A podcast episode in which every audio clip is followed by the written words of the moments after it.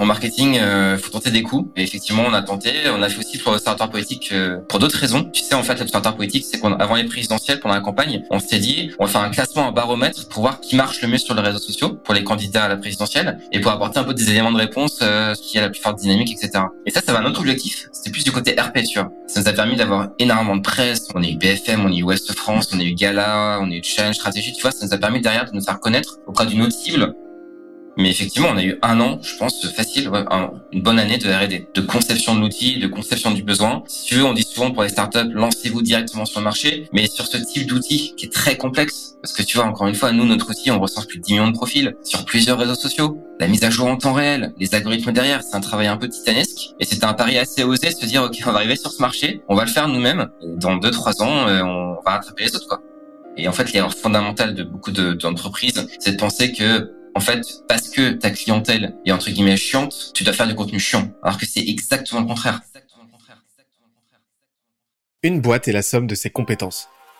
Fais-la progresser et elle s'envole, laisse-la stagner et elle s'effondre. Et la meilleure façon de s'améliorer, c'est d'écouter ceux qui sont déjà passés par là. Les Jeunes Branches, c'est le podcast des entrepreneurs pour les entrepreneurs. Des entrepreneurs chez qui tout va vite, tout va loin, tout va fort. Et des entrepreneurs en quête d'humain, de croissance et de nouveauté. Au programme, des réussites, des échecs, des méthodes et surtout des tonnes d'apprentissages à appliquer le jour même sur ton projet. Alors, prépare de quoi noter et surtout, attention à la branche.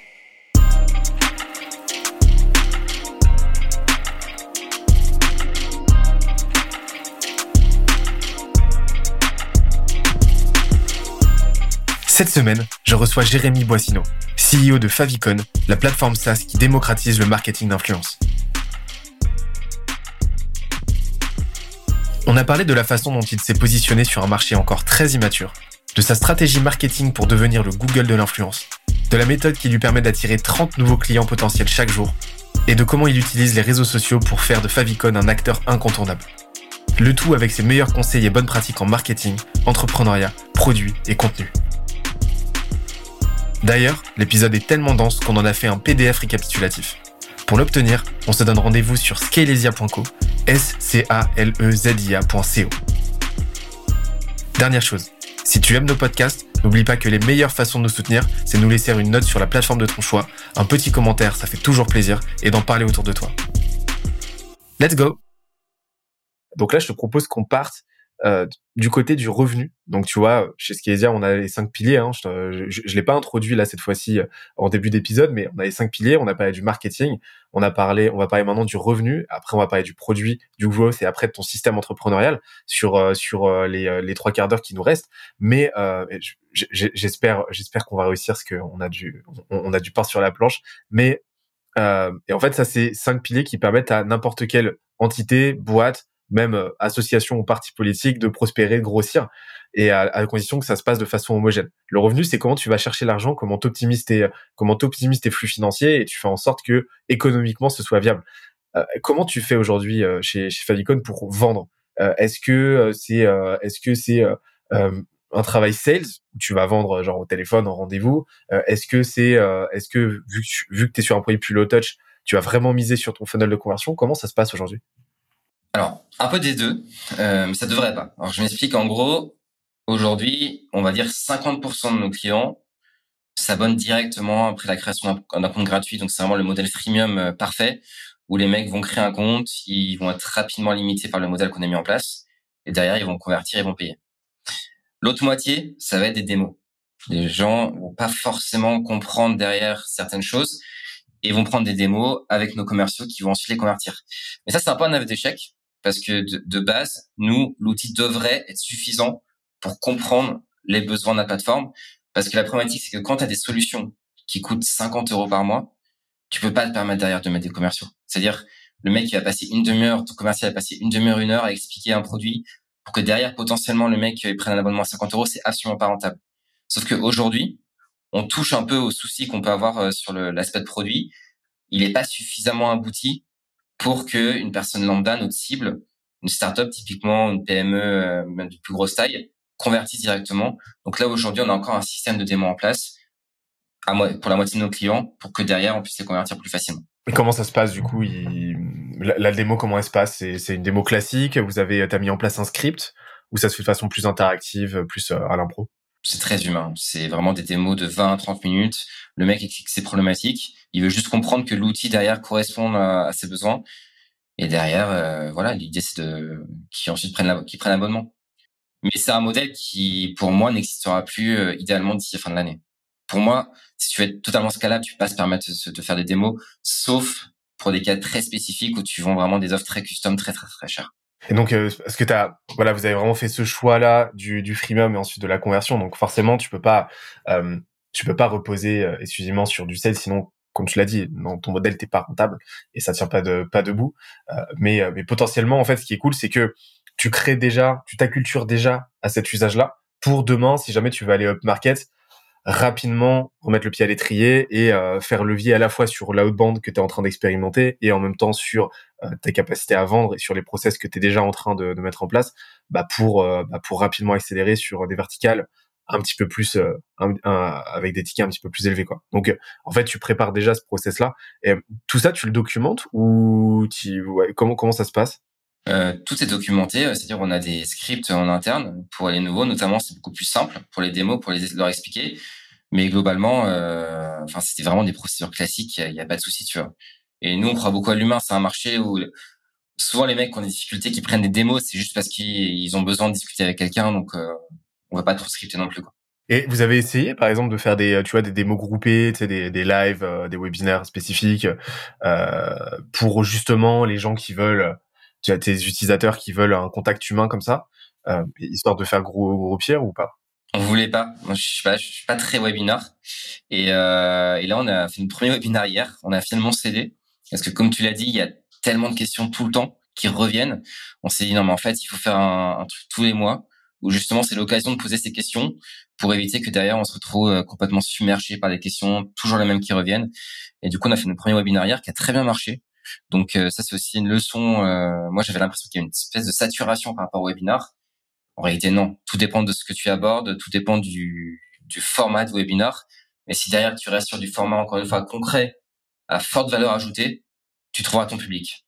On m'a posé la question hier de est-ce que finalement tu vois les canaux, le contenu, ça se sature pas, est-ce que les gens n'ont pas marre?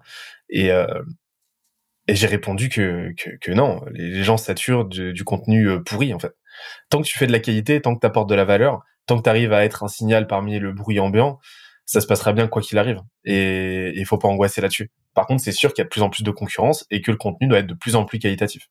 Et, euh, donc oui, dans le cas d'un webinar, les webinars intéressants, bah, ça fonctionne toujours, il hein, n'y a pas de souci. Sauf que le problème, c'est que 90% des webinars que tu vois, c'est vraiment mais chiantissime. Et, euh, et du coup, c'est effectivement ça biaise ta perception parce que tu as l'impression que tu vois qu'il y a personne dans les lives. Moi, j'ai vraiment eu des webinaires à, 6-7 personnes. Et tu dis, ah, en fait, les gens, ils veulent pas faire de webinaire. Mais comme tu l'as dit, non, c'est juste que personne n'a envie de se taper un webinaire qui dure deux heures sur des sujets hyper creux et qui apporte rien. Exactement. Et, et là, là, en fait, on parle en plus d'une typologie spécifique de webinaire. Dans ton cas, de ce que j'ai compris, c'est des webinaires accès conversion, où là, tu veux éduquer autour de ton produit, c'est ça? Là, c'est pas des webinaires top funnel, en fait. Toujours pareil, sur une problématique euh, à laquelle répond l'outil. Et derrière, tu vends pas l'outil directement, mais en présentant la problématique, les solutions, etc. Derrière, forcément, euh, tu convertiras. En fait, le, tu vends. Pour moi, le marketing est au service des ventes. Et plus le marketing est sincère, authentique, moins ça se voit que derrière euh, c'est pour vendre. Bah plus tu vends en fait. C'est contre-intuitif, mais il faut pas chercher à vendre. Moins tu cherches à vendre directement, plus tu seras efficace on, en revient à un truc que je répète tout le temps, mais c'est, vrai, hein, tu vois, il faut que les gens le comprennent, c'est que le marketing et la vente sont de moins en moins transactionnels et de plus en plus relationnels. Plus tu investiras dans cette relation, plus mieux ça se passera en fait. Faut pas, ouais, comme tu l'as dit, euh, arrêter d'être pushy, juste apporter de la valeur et être là au bon endroit au bon moment et faire en sorte que les gens pensent à toi. C'est juste ce travail, tu vois, de, positionnement, donc euh, d'être unique, branding d'être évident et distribution d'être vu. Et à partir de là, ça se passe bien. Exactement, c'est être vu, apporter de la valeur. Derrière, ça peut que bien se passer, quoi. Et, et, du coup, là, là, revenu dit aussi euh, offre, tu vois. Euh, donc, modèle de pricing, euh, business model, etc., tu vois, tout, tout, toute la terminologie que tu veux. Et d'où t'es venu ce choix-là du freemium? De dire, voilà, on va faire une version gratuite et on va espérer que les gens convertissent. C'était quoi la logique derrière? Plutôt que de te dire on va faire un truc gated où il faut faut s'inscrire ou avec éventuellement free trial? Depuis le début, notre objectif sur ce marché, c'est de simplifier la vie des gens. En offrant un freemium, en permettant à n'importe qui de s'inscrire rapidement et de tester, là encore, tu fais gagner du temps, tu, tu facilites la vie du, de ton futur client, de ton prospect.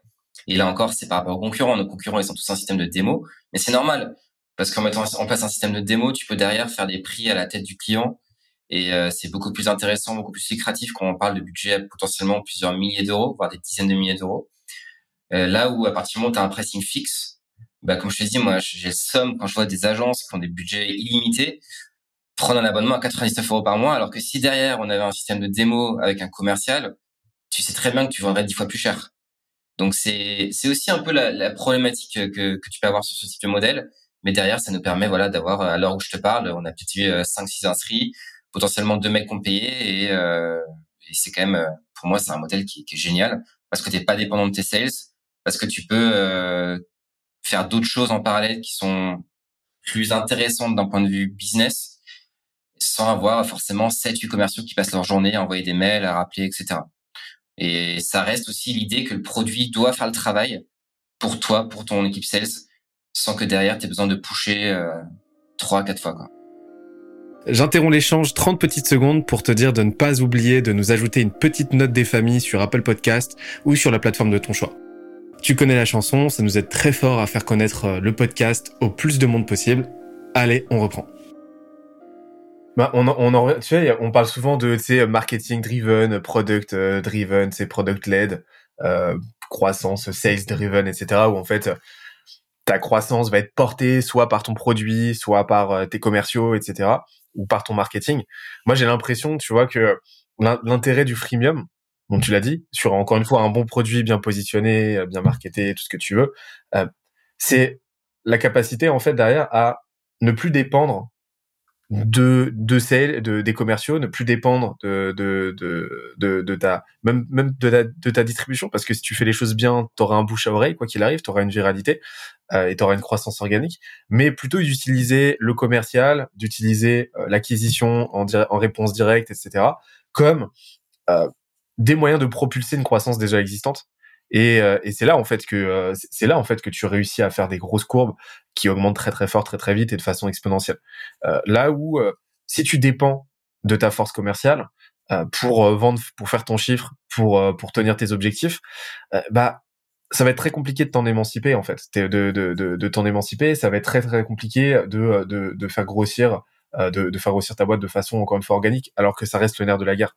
Là, du coup, tu tu te, tu, tu, te tu te positionnes pas ça comme optionnalité et donc tu te poses les bonnes questions. La question de comment est-ce que je peux faire en sorte d'apporter le plus de valeur possible pour faire en sorte que mes clients soient tellement ravis qu'ils en fassent venir d'autres et ainsi de suite.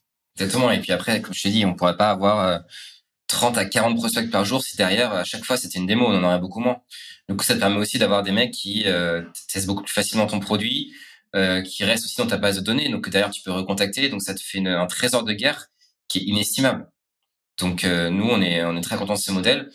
Maintenant, euh, comme je t'ai dit, je suis convaincu que si on était parti sur un modèle euh, comme nos concurrents, un modèle de démo exclusivement, avec derrière une customisation des prix en fonction des besoins, etc., je suis, on, serait potentiellement à deux voire trois fois plus en termes de chiffre d'affaires. Mais les deux trois fois plus, en fait, tu as compris que ça se ferait sur la durée, quoi. Et t'es pas, t'es pas aujourd'hui à courir après. Je préfère avoir 400 clients payants comme c'est le cas aujourd'hui, qui paient beaucoup moins cher, qu'avoir 20 clients qui paient très très cher, mais derrière, tu es très dépendant euh, de, de ces clients. Et euh, c'est beaucoup plus intéressant même d'un point de vue humain, tu vois, d'avoir des clients un peu partout, dans plusieurs industries, plusieurs marchés. Et ça te permet aussi de faire plein de tests qui, derrière, te permettront de d'exploser.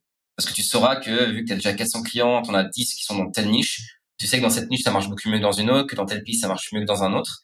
Et derrière, euh, c'est, euh, encore une fois, c'est un trésor de guerre inestimable pour la suite.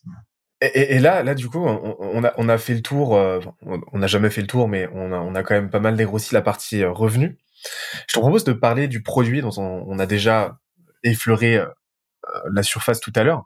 Mais aujourd'hui, comment tu fais Je sais que vous avez une grosse roadmap, grosse R&D, etc. Mais comment tu, tu comment tu fais aujourd'hui pour améliorer ton produit en, en, continu? Comment tu fais pour te rapprocher de, de ta vision et faire en sorte que petit à petit euh, la satisfaction client augmente. Euh, ça, se passe comment nous, on a, en toute transparence, on a commis une erreur euh, qui souvent on répète, euh, tu vois, aux entrepreneurs, mais je pense que quand c'est ta propre boîte, tu sais, t'as trop tendance à te dire non, mais ça c'est les autres, nous c'est pas pareil. En fait, la problématique quand tu es dans un marché qui existe déjà avec des solutions concurrentes, t'as trop tendance à aller voir ce que font les autres. Et nous, on avait une boîte euh, aux États-Unis, on savait qu'elle cartonnait, ils avaient des chiffres de malades, et on s'est dit ah mais cette fonctionnalité qu'ils ont euh, derrière, elle a l'air euh, vu qu'ils cartonnent, on va la copier, on va la mettre sur Firecon. Et en fait, on s'est très rapidement rendu compte que c'est pas du tout comme ça que ça marche. C'est que derrière, ils avaient une, une, audience différente, une cible différente qui correspondait particulièrement à cette niche. Et, euh, et, du coup, nous, quand on a sorti la fonctionnalité, derrière, on s'est rendu compte que, euh, en fait, ça, ça avait quasiment aucun impact parce qu'on répondait pas du tout à ce besoin par rapport à notre audience, par rapport à notre cible. Du coup, nous, à partir de, de ce moment-là, on s'est vraiment focalisé sur ce qu'il faut faire, c'est-à-dire nos utilisateurs, le marché. On a passé beaucoup de temps avec nos freemiums, ce qu'on faisait pas forcément avant, essayer de les recontacter, leur demander exactement pourquoi vous n'avez pas payé. Tu vois, quand tu as 30 à 40 personnes qui utilisent ton outil tous les jours de nouvelles, ça te donne encore une fois un trésor de guerre de ouf pour que derrière euh, tu saches euh, qu'est-ce qui manque, euh, quels sont leurs besoins et derrière nous on passe tout le temps aujourd'hui comme tu l'as dit nos sales. Au final c'est pas, enfin si c'est des sales mais ils ont un côté un peu CSM où ils vont passer beaucoup de temps à discuter avec les utilisateurs pour que derrière le produit puisse suivre. Donc beaucoup beaucoup de discussions tous les jours sur intercom, sur le chatbot, par téléphone pour vraiment bien comprendre quels sont les besoins. Et là, tu vois, ça fait quelques mois qu'on est en train de travailler sur un gros chantier qui est en gros le, CRM, parce qu'on s'est rendu compte que nos, nos, utilisateurs voulaient vraiment pouvoir discuter avec les influenceurs directement sur la plateforme. Donc là, on est en train d'intégrer tout ce volet et on est en train de finaliser pour euh, parce qu'on a parlé à nos utilisateurs, on l'aura peut-être pas fait si derrière on avait eu une méthode euh, plus axée sur la concurrence, ce qu'il faut jamais faire. Je te rejoins complètement. Et euh, parler à ses utilisateurs, ça, c'est un théorème. Hein. C'est euh, le, le, le, le, les propensions de réussite d'une boîte sont directement proportionnelles à l'intensité avec laquelle la boîte parle avec ses utilisateurs en continu, sans arrêt, sans arrêt, et, euh, et, euh, et à quel point elle va se foutre des, des concurrents. Parce que tes concurrents ont fait les mêmes conneries que toi en fait, sauf que ils sont de fait ils en parlent pas. Donc tu as un biais du survivant énorme qui va te qui va te qui va t'amener à, commettre les mêmes erreurs qu'eux ou alors à réappliquer des, euh, des réussites de leur côté, mais qui dans ton contexte ne s'appliquent pas quoi. Et euh, donc c'est là que tu, tu peux tuer ta boîte. Euh, en fait, c'est c'est humain. Tu vois tes concurrents qui lèvent, je sais pas, 15 millions, qui sortent des chiffres de malade. C'est humain de se dire, ok, ben en fait, faut qu'on fasse ça. Mais c'est pas du tout comme ça que ça marche. En plus, c'est t'as énormément de bullshit, t'as énormément de, de, de, de mensonges. Hein, vraiment, moi, j'ai eu écho de, de chiffres qui étaient complètement faux. Donc euh, non, juste focus business, focus sur ta propre boîte, focus sur, sur tes utilisateurs. En plus, c'est des marchés qui sont énormes, donc en fait, tu t'en fous. C'est pas un jeu, à, enfin c'est pas un jeu à son égal. Je veux dire, tu, chacun peut avoir sa part du gâteau sans que forcément, euh, forcément tu, tu perdes. Sachant qu'il y a aussi un conseil qu'on m'avait donné dans mon ancienne boîte et qu'on garde toujours en tête ne jamais se mettre à dos des gens sur le marché, ne jamais se mettre à dos des concurrents, rester avec tout le monde, amical avec tout le monde. Si j'ai un conseil à donner, c'est hyper important. Pourquoi? Parce qu'en fait, à un moment ou à un autre, tu vas te retrouver à travailler sur des enjeux similaires. Tu vas forcément rencontrer la personne qui bosse dans une autre boîte et avoir des bonnes relations, ça va t'aider. Tu vois, moi, je te donne un exemple. Une boîte euh, qui est vraiment très proche de la nôtre, euh, allemande. Moi, j'ai parlé à tous nos concurrents, euh, même des gros concurrents internationaux, parce que c'est hyper important de, de les connaître. Et euh, tu vois, il, enfin, il nous des clients, on leur pille des clients, mais le mec, je l'ai au téléphone de temps en temps. Et c'est lui qui m'avait prévenu il y a un an d'un call qu'il avait eu avec euh, Facebook et des choses qu'il fallait pas faire, tu vois. Parce que tu sais, on, fait du scrapping, donc c'est toujours un peu border sur les données publiques, faire attention à ce que tu récupères, etc. Et parce que j'avais eu des bonnes relations avec lui, parce que je m'étais fait ami avec lui, alors qu'en soi, euh, le mec, euh, voilà, c'est un concurrent, bah tu vois, il m'avait partagé cette info. Et c'est pour ça que derrière, faut pas se mettre dans son coin, s'isoler, faut non, faut parler avec tout le monde, avec ses concurrents, être ami avec eux, et derrière, c'est tout bénef. J'espère que l'épisode t'a plu autant que ça nous a plu de l'enregistrer et de le produire.